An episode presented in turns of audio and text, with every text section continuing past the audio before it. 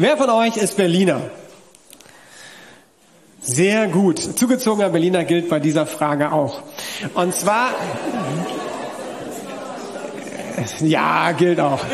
Und zwar äh, kennt ihr Berlin ja richtig gut. Ich würde gern von euch wissen, wann war ein Event, ein Ereignis, was so richtig äh, die Stadt vibrieren hat lassen? 89 auf jeden Fall, der Mauerfall, klar, da war die ganze Stadt am Brodeln. Äh, was war das zweite, was ich gehört habe? 2006 Fußball-Weltmeisterschaft. Ich weiß noch, wie ich von hier dann nach Hause geradelt bin durchs Viertel da am Neulendorfplatz und wenn ein Tor gefallen ist, dann brüllten die alle. Das war richtig cool. Man hat gemerkt, es brodelt nicht nur irgendwo in der Szene, sondern das ging wirklich durch die ganze Stadt. Haben wir ältere Geschwister hier? Ich guck gerade. Dankeschön, ja, genau. Es kam im ersten Gottesdienst auch. Als Kennedy in Berlin war, war ich nicht da natürlich, aber äh, scheinbar war das auch so brodelnd. Und heute geht es in dem Predigtext genau darum. Es brodelt in Jerusalem. Das können wir uns nicht vorstellen, weil wir die Geschichte nicht haben, aber nehmt einfach so die Events, die ihr schon erlebt habt, das war die Stimmung, dass irgendwas lag in der Luft, irgendwas wird passieren. Und das Ganze hat dann natürlich mit Jesus zu tun. Und die zentrale Frage war, die, die ist ja nicht neu für euch, ne? Die Problematik ist nur, ihr müsst euch jetzt vorstellen, ihr wisst nicht, ob Jesus der Sohn Gottes ist oder nicht. Das ist für euch ja schwierig, weil ihr in der Lukasgemeinde seid. Ne? Also ihr müsst euch probieren, da rein zu versetzen. Die haben Jesus beobachtet und haben diese Fragen gestellt, war der jetzt ein Prophet? Die Israeliten kannten ja Propheten, die haben Wunder getan, die haben Sachen vorhergesagt. Das war für die normal, anders jetzt vielleicht als beim typischen Berliner würden die sagen, Wunder, ja, kein Problem. Kommt ein Prophet, betet und zack. Kann jemand was vorhersagen? Ja, auch kein Problem, da haben wir auch Propheten für, wird sogar aufgeschrieben. Oder ist er doch einfach nur ein Meisterrabbi, der so weise Worte hat, dass wir alle einfach fasziniert sind? Oder eben ist er dieser Messias, auf den die Juden gewartet haben? Der Messias, der sie von den Römern befreit. Und da gab es auch andere. Apostelgeschichte lesen wir von Teudas und Judas aus Galiläa, die waren schon aufgetreten, aber waren dann doch nicht die Befreier von Israel. Aber diese Hoffnung, die lag so tief verborgen in den Juden, dass als Jesus kam, waren die nicht irgendwie, hm, haben wir schon zweimal auf Leute gesetzt, das wird nichts mehr, sondern das hat gebrodelt und das hat sie bewegt. Und Jesus, der war wirklich ganz speziell, kann ich euch sagen. Ich habe das kryptisch genannt, weil wenn du überlegst, diese Frage, war Jesus oder ist Jesus der König der Juden? Dann schau mal die ganzen Bibelverse durch, scann die mal durch. Wo findest du ein Statement, wo Jesus klar dazu Stellung nimmt? Das wird schwierig, weil das wollte er gar nicht. Stattdessen hat er gesagt, ich bin das Brot des Lebens. Ich bin das Licht der Welt. Ich bin die Tür. Ich bin der gute Hirte. Ich bin die Auferstehung und das Leben. Ich bin der Weg, die Wahrheit, das Leben. Ich bin der Weinstock. Ihr seid die Reben. Wenn das nicht kryptisch ist, also dann wäre es mir wahrscheinlich eh nicht gegangen. Jesus sagt doch einfach mal ganz klar, wer du bist. Bist du jetzt König? Bist du Messias oder bist du es nicht? Ist ja auch okay. Aber sag doch mal klar, wer du bist. Und als Jesus einzieht nach Jerusalem, da hört das Versteckspiel eigentlich auf. Er beantwortet diese Frage relativ klar, aber anders, als wir das in der westlichen Welt tun würden. Und ich äh, lese aus Markus 11, 1 bis 11, Einzug von Jesus nach Jerusalem. Kurz vor Jerusalem kam Jesus und Jünger zu den Ortschaften Bethphage und Bethanien am Ölberg. Jesus schickte zwei der Jünger voraus. Geht in das Dorf vor euch, wies er sie an. Wenn ihr hinkommt, werdet ihr einen Fohlen angebunden finden, auf dem noch niemand geritten ist. Bindet es los und bringt es her. Wenn jemand fragt, was ihr da tut, dann sagt einfach, der Herr braucht es und wird es bald wieder zurückgeben. Die zwei Jünger machten sich auf den Weg und fanden das Fohlen an der Straße. Er stand angebunden vor einem Haus. Als sie es losbanden, fragten einige, die dort standen, was macht ihr da? Warum bindet ihr das Fohlen los? Sie sagten, was Jesus ihnen aufgetragen hatte, und man ließ sie gehen. Dann brachten sie das Fohlen zu Jesus, warfen ihre Mäntel darüber und er setzte sich drauf.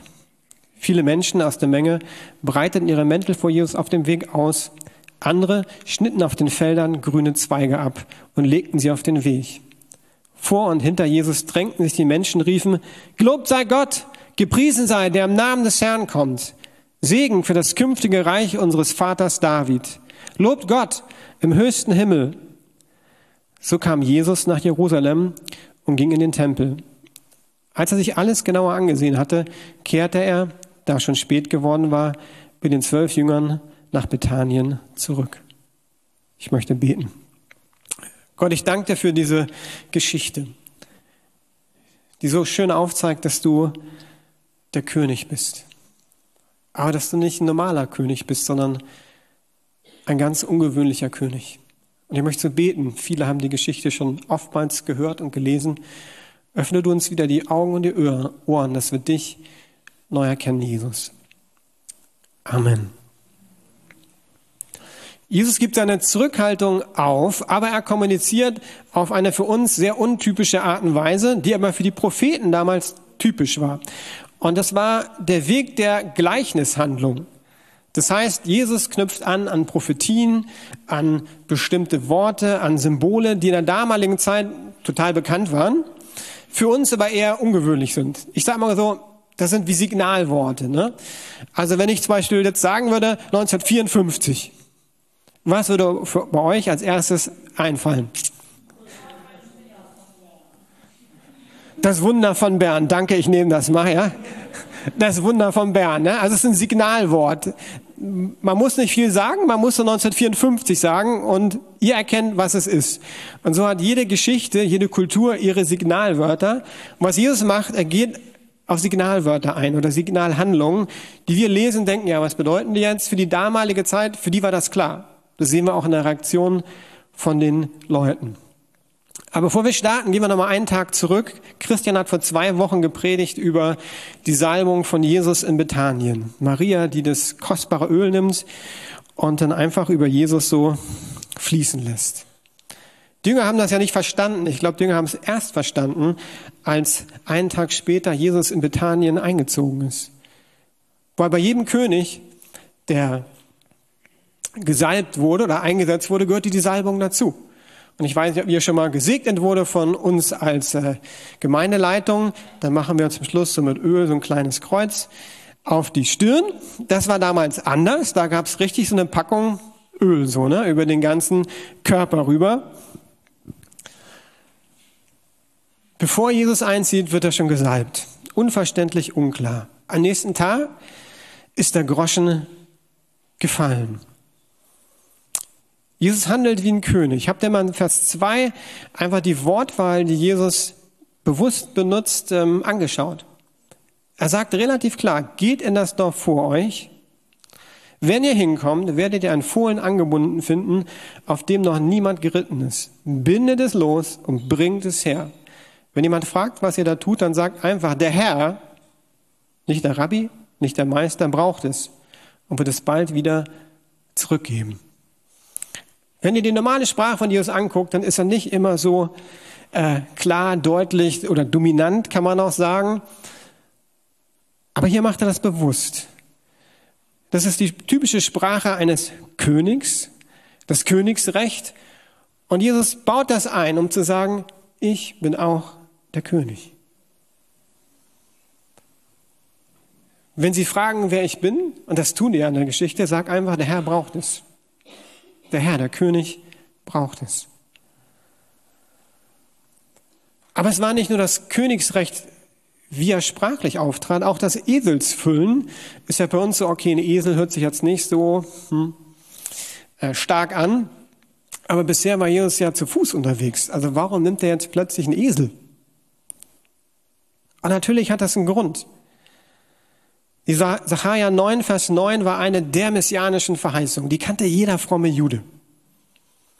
Juble laut, Tochter Zion, jauchze, Tochter Jerusalem. Siehe, dein König kommt zu dir. Gerecht und siegreich ist er. Demütig, auf einem Esel reitend, und zwar auf einem Fohlen, einem Jungen der Eselin. Das heißt, das erst die Salbung, dann das Auftreten eines Königs und dann kommt der Esel. Und im Talmud, das ist ein ähm, jüdisches Buch, was äh, total zentral ist für den Glauben, gibt sogar einen Spruch dazu. Wer im Traum einen Esel sieht, hofft auf das messianische Reich. Also möchte mir vorstellen, ne? Also der Esel war so eng verbunden mit dieser Verheißung in Sahaja, dass da ein Vers drinne stand, ne? Wenn du im Traum einen Esel siehst, dann bing, sofort die Verbindung geht an, Messias. Ne? Also wie 1954, ne? Fußball-Weltmeisterschaft, äh, Esel oder Fohlen, bing, das könnte der Messias sein. Die damaligen Hörer, glaube ich, die haben sofort die Verbindung hergestellt.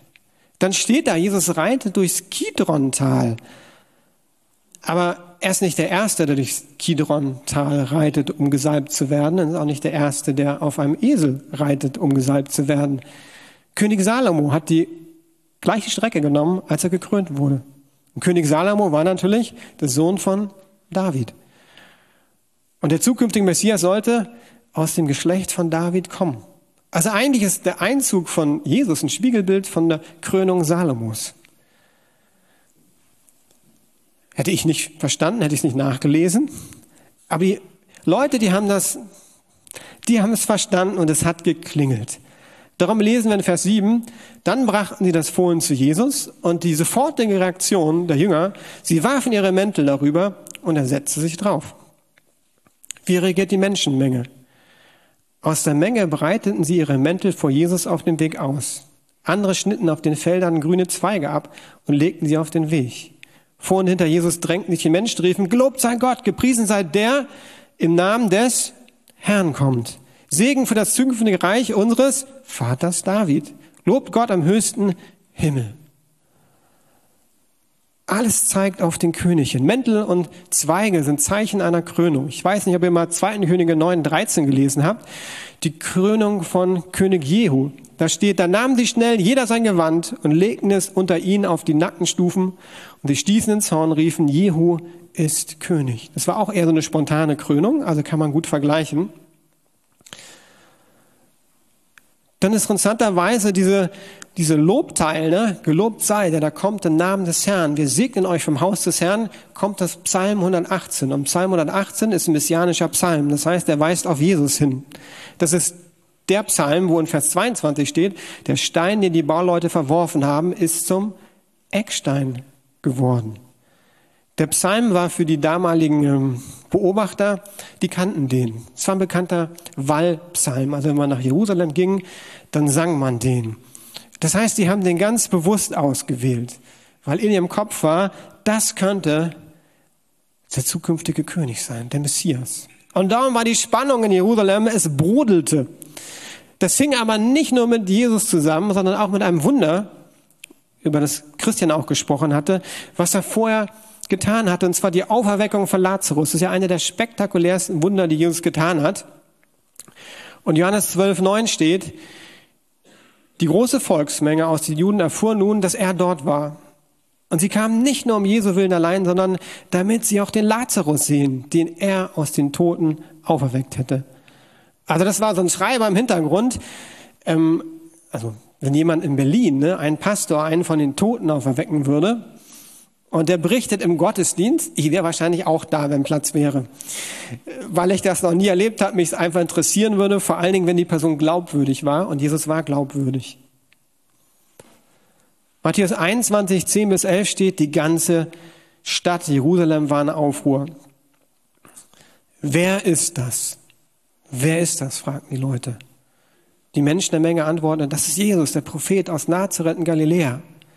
Und ich glaube, die Frage, die eigentlich mitschwang, ist, ist das der Messias? Ist er das?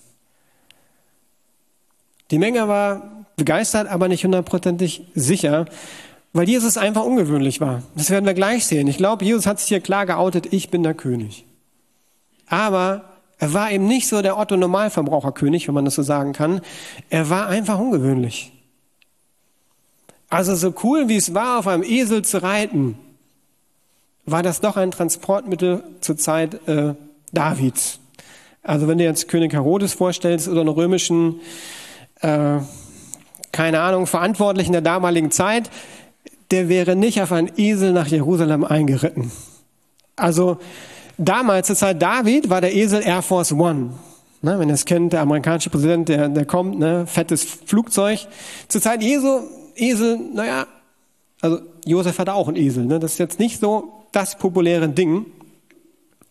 Und es ist wieder der Kontrast zwischen Jesus und dem Reich der Welt mit den Machthabern. Jesus ging es immer nur um eine Sache. Er wollte nicht hip sein, sondern den Willen des Vaters tun. Wo geht er hin, als er nach Jerusalem reinkommt? Nicht zu seinen besten Freunden, auch nicht zu Hertha Jerusalem. Er geht in den Tempel. Ich muss an den zwölfjährigen Jesus denken. Wo, wo bleibt er? Am Tempel. Ein Tag später ist Jesus wieder im Tempel. Was macht er? Er schmeißt die ganzen Geldwechsler und Geschäftsleute raus. Warum? Er macht das, weil das das Haus seines Vaters ist. Und er ist so bewegt, dass er sie rausschmeißt. Ich glaube, das war spätestens sein Todesurteil. Also als er das gemacht hat, war klar für die äh, religiösen Leiter der damaligen Zeit, das geht gar nicht. Also vieles ging nicht, aber das ist jetzt, also geht überhaupt nicht mehr.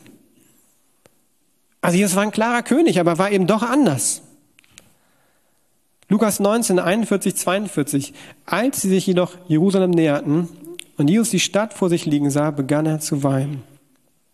Wie sehr wünschte ich, du würdest noch heute den Weg des Friedens finden. Doch nun ist es zu spät und der Friede bleibt dir fremd. Jesus sieht die Stadt und er weint. Ich mag ja so äh, Geschichtsfilme, Ritterfilme und so weiter, aber dass da irgendwann mal der König äh, kommt und er weint innerlich. Kann ich mich nicht erinnern, das gesehen zu haben, weil Jesus eben sich klar als König zu erkennen gibt, aber die Leute merken, der ist eben anders. Er ist anders. Jesus bewegt eben das Schicksal der Menschen. Jesus bewegt dein Leben, dein Schicksal. Er sieht die Menschen, aber auch den Einzelnen. Habt ihr mal darüber nachgedacht, warum im Neuen Testament in den Evangelien so viele Geschichten sind mit einzelnen Menschen. Also wenn du andere Religionen anguckst, ich glaube, du wirst nicht diese Proportion finden an Geschichten, wo einzelne Namen genannt werden. Könnt ihr mir mal einzelne Namen nennen von Menschen, die Jesus persönlich begegnet ist, der Name in den Evangelien genannt wird? Zachäus. Bartimäus, ne? Kindergeschichten, genau richtig. Weiter. Gibt es noch mehr? Nikodemus, Martha Maria, Nathanael. Ich finde das total spannend, dass wir diese Geschichten haben. Warum? Weil Jesus sieht die Menschen, aber er sieht den Einzelnen. Und er übersieht keinen Menschen. Ich kann dir jetzt garantieren, dass nach dem Gottesdienst ich welche von euch übersehen werde. 100 Prozent. Vielleicht äh, sehe ich Sven Olaf, will ihn begrüßen und zack, bin ich an drei vorbeigelaufen, die vielleicht gedacht haben, vielleicht gibt mir Klaus die Hand. Was ich dir garantieren kann, dass Jesus dich nicht übersieht. Er ist eben anderer König. Und dann Sacharja 9, 9 bis 11 möchte ich nochmal lesen, weil ich glaube, da wird der König nochmal ganz gut dargestellt. Juble laut, du Volk von Zion. Freut euch, ihr Bewohner von Jerusalem. Seht, euer König kommt zu euch. Er ist gerecht und siegreich. Und doch ist er demütig und reitet auf einem Esel, wie auf dem Fohlen eines Esels, dem Jungen einer Eselin. Ich will die Streitwagen aus Israel und die Schlachtrosse aus Jerusalem vernichten. Auch der Kriegsbogen wird zerstört. Euer König wird den Völkern den Frieden verkündigen. Seine Herrschaft wird sich von Meer zu Meer, von Euphrat bis in den Enden der Erde erstrecken. Weil ich einen Bund geschlossen habe, der mit Blut besiegelt ist, befreie ich eure Gefangenen aus der, aus der wasserlosen Zisterne. Und ich glaube, sehen wir zwei Aspekte dieses, dieses Königs. Die eine Seite ist klassisch König, würde ich sagen, gerecht steht hier, siegreich, Retter. Man kann auch sagen Helfer, Befreier. Er wird Frieden bringen. Das ist die, die typische Königsseite. Er wird einen Bund mit Blut schließen und die Gefangenen befreien. Das ist ein bisschen ungewöhnlicher, ne? Also ähm, einen Bund mit Blut schließen, um die Gefangenen zu befreien. Jesaja 61, 1 bis 2, da geht es auch um den Messias. Der Geist des Herrn ruht auf mir, weil er mich berufen und bevollmächtigt hat. Er hat mich gesandt, den Armen die frohe Botschaft zu bringen und die Verzweifelten zu trösten. Ich rufe Freiheit aus für die Gefangenen. Ihre Fesseln werden nun gelöst und die Kerkertüren geöffnet. Ich rufe ihnen zu, jetzt erlässt der Herr eure Schuld. Jesus war ein anderer König. Er hat eine Autorität gehabt, die kein König vor oder nach ihm hatte. Das Kreuz gibt ihm die Befugnis, unsere Fesseln zu lösen. Die Macht der Kerkertüren sind geöffnet. Deshalb kann er uns von Sünde befreien. Wer von euch, jetzt wird's lustig, ist über 50? Im ersten Gottesdienst war das mehr als ich, ah, doch mehr als ich dachte. Ähm, wisst ihr, was ich äh, realisiere, je älter ich werde? Ich bin echt sündig. Als ich ein junger Leiter war, war, würde ich sagen, so im Reich Gottes ganz erfolgreich unterwegs, war ich ziemlich überzeugt von mir. Ich dachte, ich bin ganz cool und äh, bewege auch einiges für Jesus. Also ich wusste, ich bin, bin sündig, ne? Aber mit 50 merke ich, hey, da gibt Strukturen in meinem Leben, die nicht gut sind, an denen ich arbeiten muss. Ich merke, ich bin wirklich ein Sünder. Also nicht nur irgendwie ein bisschen, sondern hey, ich habe 50 Jahre, auf die ich zurückblicken kann. Ich weiß, da ist Sünde in meinem Leben. Und dann ist die gute Nachricht, Jesus sind nicht nur ein König mit der Herrschaft und alles drum und dran, sondern er ist die Person, die mich retten kann, befreien kann und mir helfen kann. Er hat die Kraft, Macht und Autorität, mir im Alltag zu helfen. Und das feiern wir Ostern. Das ist die wunderbare Nachricht. Das ist die Seite des Königs von Jesus, die über jeden normalen König übertrifft. Aber dann gibt's die andere Seite und die wird hier mit einem Wort ausgedrückt und zwar mit dem Wort demütig. Im Hebräischen ist das Tolle, dass man nicht nur ein Wort benutzen kann, sondern es gibt verschiedene Wörter und dann entscheiden die Übersetzer, das nehmen wir. Aber es ist interessant, da mal zu gucken, ähm, was wird sozusagen dort benutzt. Und neben demütig wird benutzt arm, besitzlos, elend, notleidend. Also würde ich ja auch nicht schreiben, ne? hört sich echt also für einen König hört sich jetzt irgendwie an, was ist das für ein König? Arm, besitzlos, elend, Notleiden. Das passt doch gar nicht ins Bild, ins Bild eines Königs. Aber wieder, Jesus war kein gewöhnlicher König. Ich merke immer wieder auch in der Vorbereitung, Jesus sprengt mein Denken. Denn was war Jesus am Kreuz? Er war arm. Was hat er mitgenommen, als er gestorben ist? Nix. Er war besitzlos. Wie ging es ihm? Hunde elend am Kreuz vom Vater verlassen. Hat er eine Not gehabt? Der war total notleidend. Also er hat Schmerzen gehabt. Die Freunde haben ihn ja auch verlassen.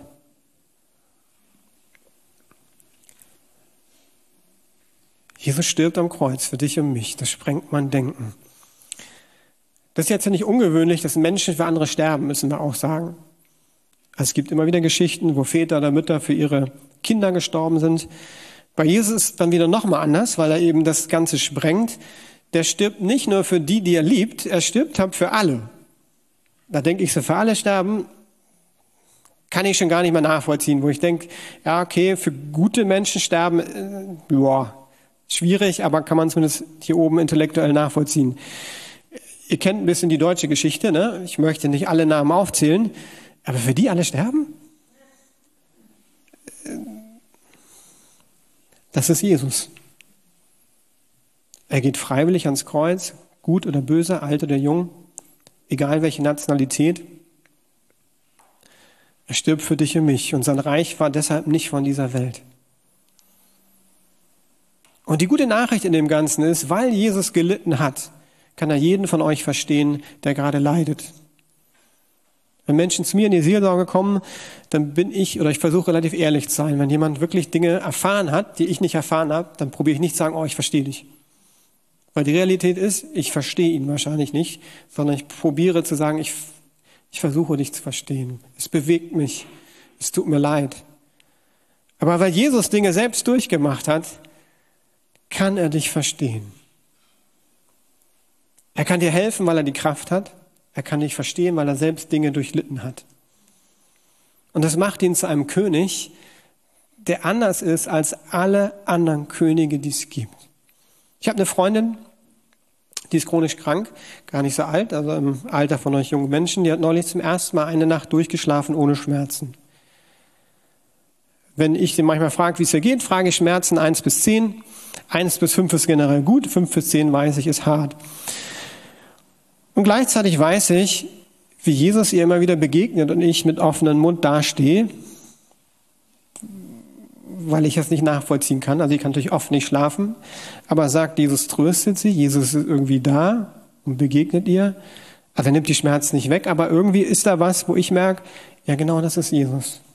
Und weil er selbst am Kreuz gestorben ist, kann er sie verstehen und er kann auf eine Art trösten, die ich nie könnte. Ich bete natürlich auch und probiere zu unterstützen. Oswald Chambers sagt, es gibt nur ein Wesen, das den letzten schmerzenden Abgrund des menschlichen Herzens befriedigen kann. Und das ist Jesus Christus, der Herr. Wenn du heute Schmerzen hast, dann ist die gute Nachricht, Jesus versteht dich. Und Jesus möchte da hineinkommen. Wenn du eine Herausforderung hast, Gott ist groß genug, da durchzubrechen, weil er der Herr ist, weil er der König ist. Ich habe es für mich genannt und ich habe es nicht besser zusammengekriegt. Jesus ist König und Freund. Wobei Freund habe ich gedacht, das passt nicht, weil der menschliche Freund ist zu limitiert. Aber er ist König und irgendwie ein königlicher Freund. Der Autor vom Hebräerbrief, ich glaube, der hat diese beiden Seiten total gut zusammengebracht. Wir tendieren immer eine Seite zu betonen, aber das würde die Predigt jetzt sprengen. Der schreibt folgendes, der Autor Hebräer 4, Vers 16. Jesus tritt für uns ein. Daher dürfen wir voller Zuversicht und ohne Angst vor Gottes Thron kommen. Gott wird uns seine Barmherzigkeit und Gnade zuwenden, wenn wir seine Hilfe brauchen. Das ist Jesus. Und wenn du Jesus erfahren hast und diese beiden Aspekte zusammenbringst, was uns manchmal schwerfällt, ist das die Reaktion. Du darfst mit Zuversicht ohne Angst zum Thron, zu Gottes Thron der Gnade kommen. Er wird dir Barmherzigkeit und Gnade geben, wenn du seine Hilfe brauchst. Und wir wollen gleich eine halbe Stunde Lobpreis machen oder Zeit für Lobpreis nehmen. Und mein Gebet war in der Vorbereitung, dass wir heute Zeit nehmen, um uns für Ostern vorzubereiten. Jesus zieht ein nach Jerusalem. Jesus möchte auch immer wieder neu einziehen in unsere Herzen. Wir hatten einen Eindruck im ersten Gottesdienst, dass Jesus einziehen möchte in die Lukasgemeinde. Dass er in dein Herz wieder neu einziehen möchte. Und wir wollen euch einfach Zeit geben, dass du einfach Zeit mit Jesus verbringst. Und er ist hier. Dieser Gott, von dem ich gerade gesprochen habe, ist hier. Und Tiger, komm nach vorne. Wir haben uns Donnerstag getroffen und du hast von einem Moment erzählt, der dein Leben verändert hat. Und das hat mich so bewegt, dass ich dachte, oh, ich möchte dir die Möglichkeit geben und euch ermutigen. Du warst auf einer Bibelschule sechs Monate und jetzt müsst ihr euch vorstellen, es geht um den ersten Abend. Um den ersten Abend. 300 Leute, die kennen sich alle nicht. Äh, deshalb fand ich es auch so bewegend. Also wenn du jetzt sechs Monate Bibelschule machst, wirst du viele gute Zeiten haben. Dass der erste Abend so bewegend war, hat mich berührt und gezeigt, Gott kann Dinge tun, die, die halt nur Gott tun kann. Genau, ich erzähle mal ein bisschen kurz davon. Und zwar ähm, hatte ich an dem Abend gebetet, so Gott, ich will dir alles geben. Ich bin fertig damit, nur Teile irgendwie dir abgegeben zu haben, aber wirklich nicht alles. Und dann habe ich dafür gebetet und habe das wirklich Gott im Gebet alles abgegeben, weil ich dachte, wieso mache ich mir immer noch Gedanken darum, ähm, was ich später mal arbeiten werde, wo ich wohnen werde, wenn ich doch sage, dass ich es Gott abgebe, dann muss ich mir eigentlich gar keine Gedanken darum machen. Aber genau daran habe ich gesehen, dass ich eben noch nicht alles Gott abgegeben habe und habe das eben dann getan.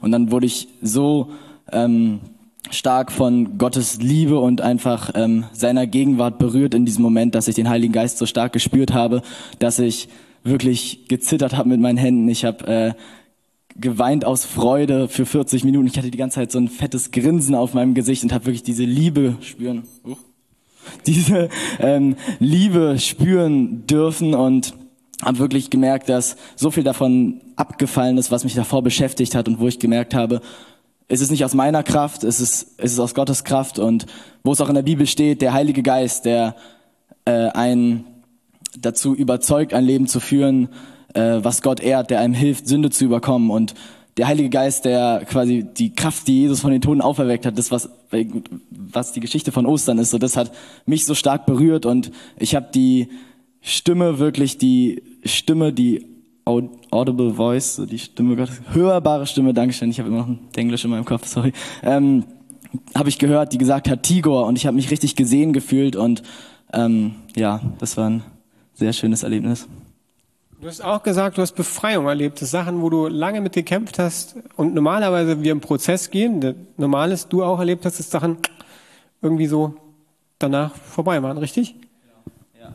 Ich hatte wirklich gesehen, dass es, äh, ich hatte mit vielen Sachen davor ähm, Probleme gehabt, wo ich wusste, so ja, das, das ehrt Gott nicht und ich habe immer viele Kompromisse in meinem Leben gemacht und hatte gedacht, ey, wenn ich die Sachen mache, die meine Freunde auch machen, dann habe ich vielleicht eine, einen größeren Einfluss auf sie, weil äh, sie dann mir vielleicht mehr zuhören. Aber eigentlich habe ich dann gesehen, eigentlich bringe ich sie in die falsche Richtung, weil ich nicht ein Leben lebe, was ähm, Gott ehrt. Und so hatte ich halt auch ähm, viele, wie viele bei der Bibelschule, wo ich war, wirklich Probleme gehabt. Leute, äh, ich hatte Probleme gehabt mit ähm, Sucht, was einerseits war ähm, Trinken, Rauchen, äh, sexuelle Sünde und wo ich einfach wirklich gesehen habe, ey, es ist, ähm, es ist nicht aus meiner Kraft, sondern der Heilige Geist hat mich so, ist mir so begegnet, dass ich wirklich gemerkt habe, ey, es ist, es ist nicht aus meiner Kraft und Gott hat mir da wirklich alles weggenommen und hat einfach dadurch mich so frei gemacht, dass ich noch nicht mal mehr das, so eine Versuchung gespürt habe, sowas zu wollen. Ich wurde einfach komplett verändert. Und ich habe richtig gemerkt, dass es wie bei der Bibelgeschichte ist, wo Jesus in das Haus geht von Maria und Martha, von diesen zwei Schwestern. Und wo Maria die ganze Zeit eigentlich nur an, Jesus, an den Füßen von Jesus saß und einfach nur in seiner Gegenwart war und in seiner Liebe sich ausgeruht hat. Und dass, dass das alles ist, was, was wir brauchen. Eigentlich nur Jesus und weniger von uns. Und dass wir jetzt nicht probieren müssen, Jesus Gott zu beeindrucken mit unseren Werken, dass wir wie Martha sind und irgendwie die ganze Zeit putzen oder halt was weiß ich, äh, denken, dass wir mit unseren eigenen Werken ähm, ihn dafür beeindrucken können. Aber eigentlich brauchen wir alle jeden Tag wirklich nur Jesus. Und das habe ich da so stark für mich selber gemerkt. Und genau. Amen. Vielen Dank dir, Tigor. Und warum, ihr könnt nach vorne, warum ich Tigor gebeten, das mitzuteilen, weil es ein Moment war. Also ich weiß, Gott wirkt oft durch Prozesse, auch in meinem Leben, aber das heißt nicht, dass Gott dich heute Morgen berühren kann und was freisetzen kann in deinem Leben. Und wir wollen dich einfach ermutigen. Wir haben da hinten Bibeln äh, liegen. Vielleicht liest du einfach mal durch die Passionsgeschichte in der, in der nächsten halben Stunde und bereitest dich innerlich auf die nächste Woche vor. Muss gar nicht mitsingen. Ähm, also Evangelien nachgucken, relativ am Ende, dann findest du automatisch die Passionszeit. Da stehen ein paar Stifte, so eine Karte. Vielleicht ist einmal für dich gut, mal einen Brief an Jesus zu schreiben. Das hilft mir immer wieder. Dann äh, einfach aufstehen, hingehen. Oder lässt sich einfach segnen. Wir haben wirklich im ersten Gottesdienst, ich habe mich richtig gefreut, bis zum Schluss fast sind immer Leute da gewesen. Und was ich ermutigen möchte, ist, du musst kein Problem haben, dich segnen zu lassen. Das ist ja manchmal dieses komische Denken, oh, Klaus hat ein Problem. Der lässt sich segnen. Nein, du kannst doch sagen, ich möchte nächste Woche Jesus begegnen. Kannst du für mich beten?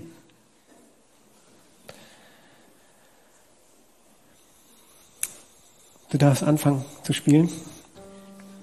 Und Jesus, ich danke dir für diese Geschichte, dass du einziehst nach Jerusalem. Und dass du der König bist. Der König, der befreit, der König, der hilft, der vergibt, aber auch der König, der weint, der uns kennt und uns begegnen und heilen möchte. Und wir haben jetzt die Karwoche vor uns. Und ich möchte beten, Gott, dass du jeden Einzelnen jetzt da begegnest, wo er steht. Gott, ich möchte frei, für Freiheit beten, dass jetzt das tun, was wir von dir her als richtig empfinden. Und Heiliger Geist, möchte ich einladen, dass du jetzt einfach in meinem Herzen einfach wirken darfst.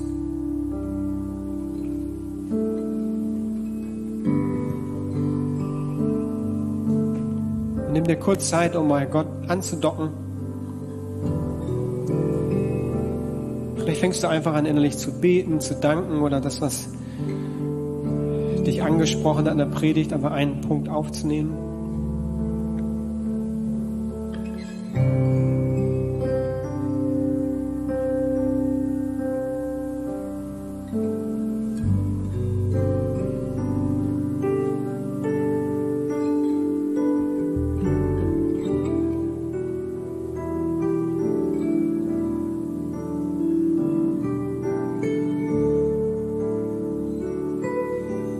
Jesus, wir wollen dir sagen, zieh ein in der Lukas-Gemeinde, zieh ein in mein Herz. Und ob Jesus in dein Herz neu einziehen soll, das musst du selbst beantworten.